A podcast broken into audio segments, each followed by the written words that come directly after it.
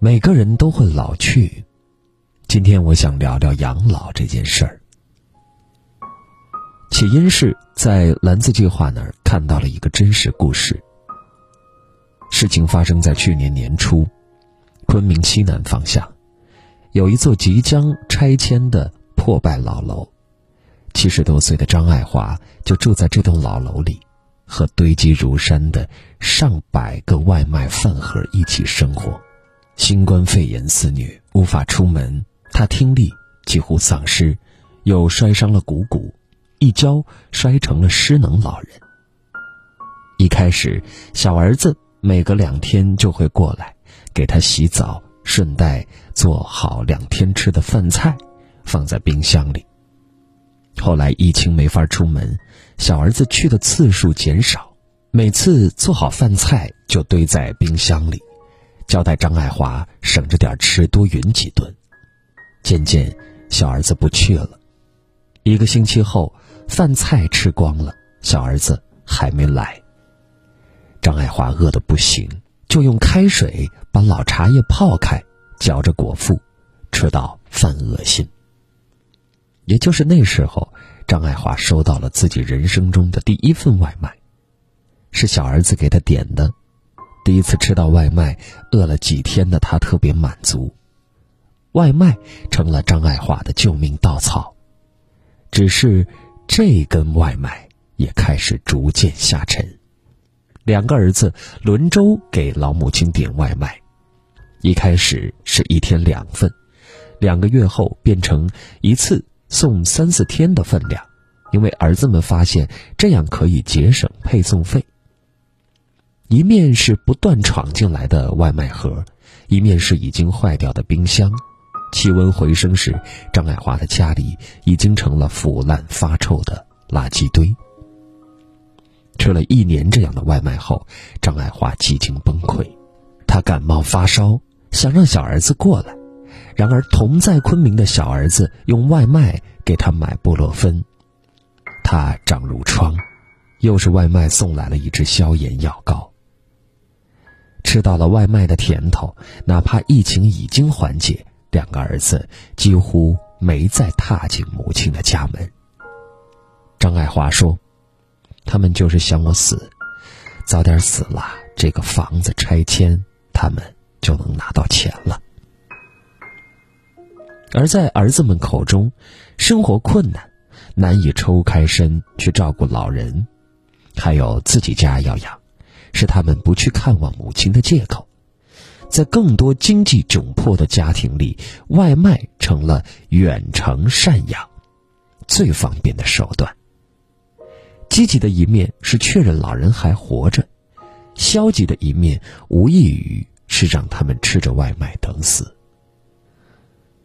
那如果家境尚可，是不是就不会陷入这样的死局？作家歌周。六年前，曾去采访了一对拿着高退休工资的知识分子，李老夫妇。李老那年七十，老伴儿六十八，两个人都是省城电子研究所的研究人员，两个儿子，一个毕业于中国人民大学，一个毕业于清华大学，如今都在北京定居，算得上是李老口中的功德圆满。李老夫妇的老年生活一开始过得。还挺和谐，充裕的养老金足够安度晚年。二老经常出门旅游，直到李老心脏病发，得亏邻居帮忙叫来了救护车，捡回一命。然而，当晚被留在家里的老伴儿也急晕倒了，在冰冷的地板上躺了一夜。又是邻居敲门，发现无人应，才喊来了幺二零。两个人都进了医院。李老夫妇的空巢生活敲响了警钟。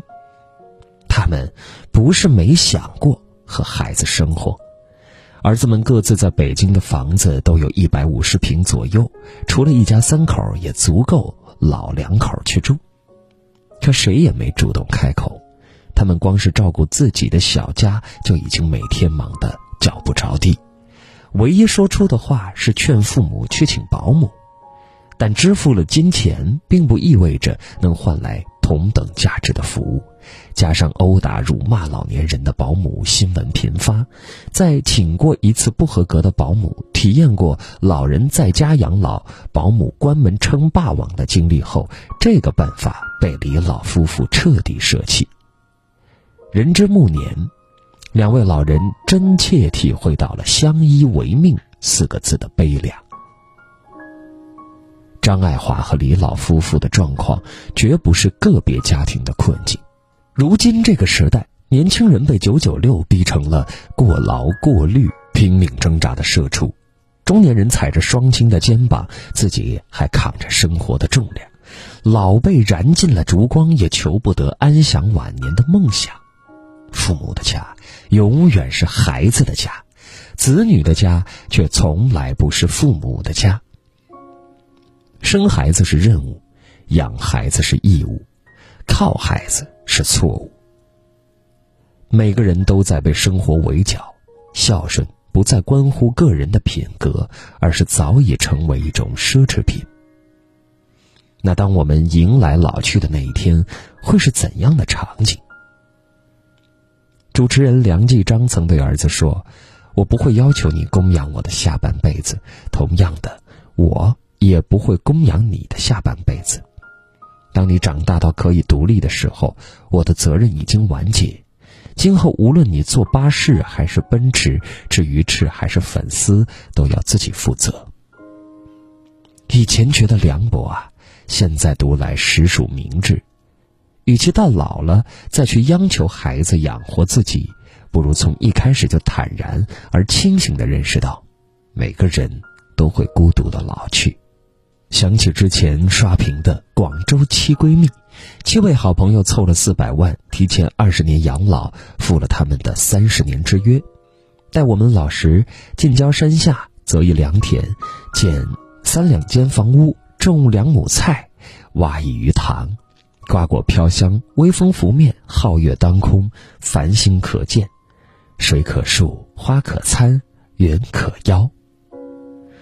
他们踏破了一百多个村庄，淌过十多条河流，终于在七人初次相遇的地方找到了梦寐以求的家。房子位于广州近郊的南坑村，一栋三层半的毛坯房，经十个月的装修改造后，成了绿野仙踪式的别墅。纯白色的外观，七百多平的超大面积，还有面向稻田、春暖花开的全景式厨房和餐厅。窝进沙发里，四周无边无际的绿野直接洗刷掉都市的烦恼。屋里是景，屋外是诗。有的卧室是二百七十度的环绕式观景玻璃，白天沐浴着晨曦醒来，晚上盖着月光入梦。有的卧室直接搭边稻田，伴着繁星入眠，耳边是蛙声一片。室外单独开辟出了游泳池，盛夏蝉鸣便组织家庭聚会，好友、啤酒、烧烤、派对，在回忆里写下最美好的一幕。还有一座由竹子铺成的栈道，直通稻田中央的茶室。拉上帷幔，铺上摩洛哥风格的地毯，初春品茶，雪落温酒，赏月。又听风吟，观景也关心。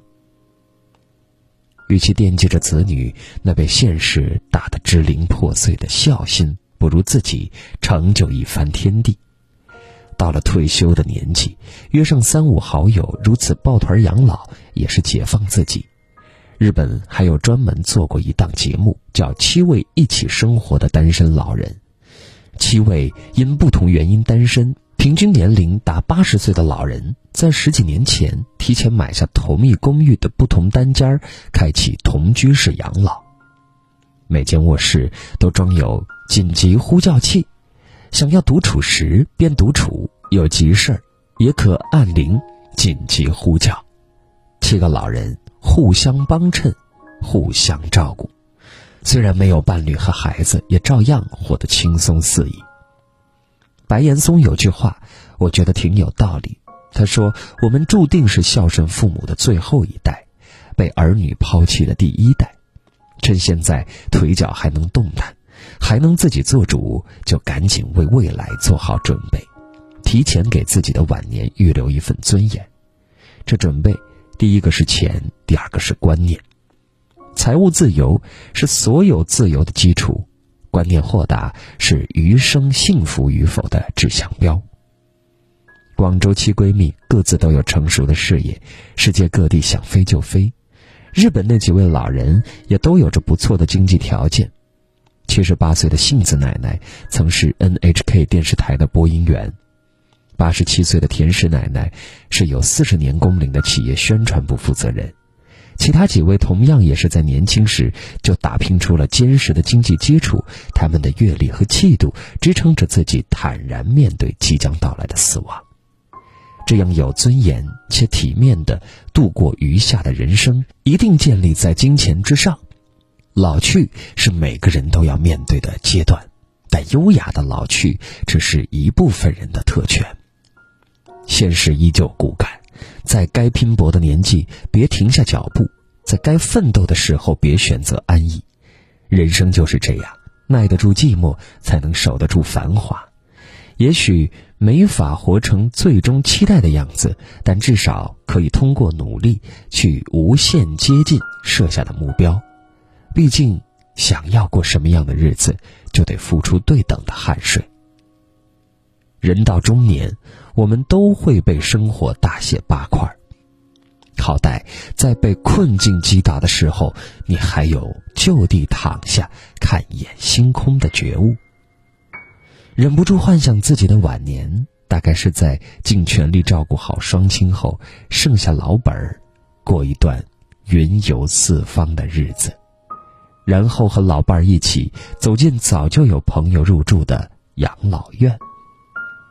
一切有形的事物都无法带走，一切无形的牵挂自在人心。不给孩子添堵，也不给自己招嫌。反正下辈子，无论是爱与不爱，我们都不会再见了。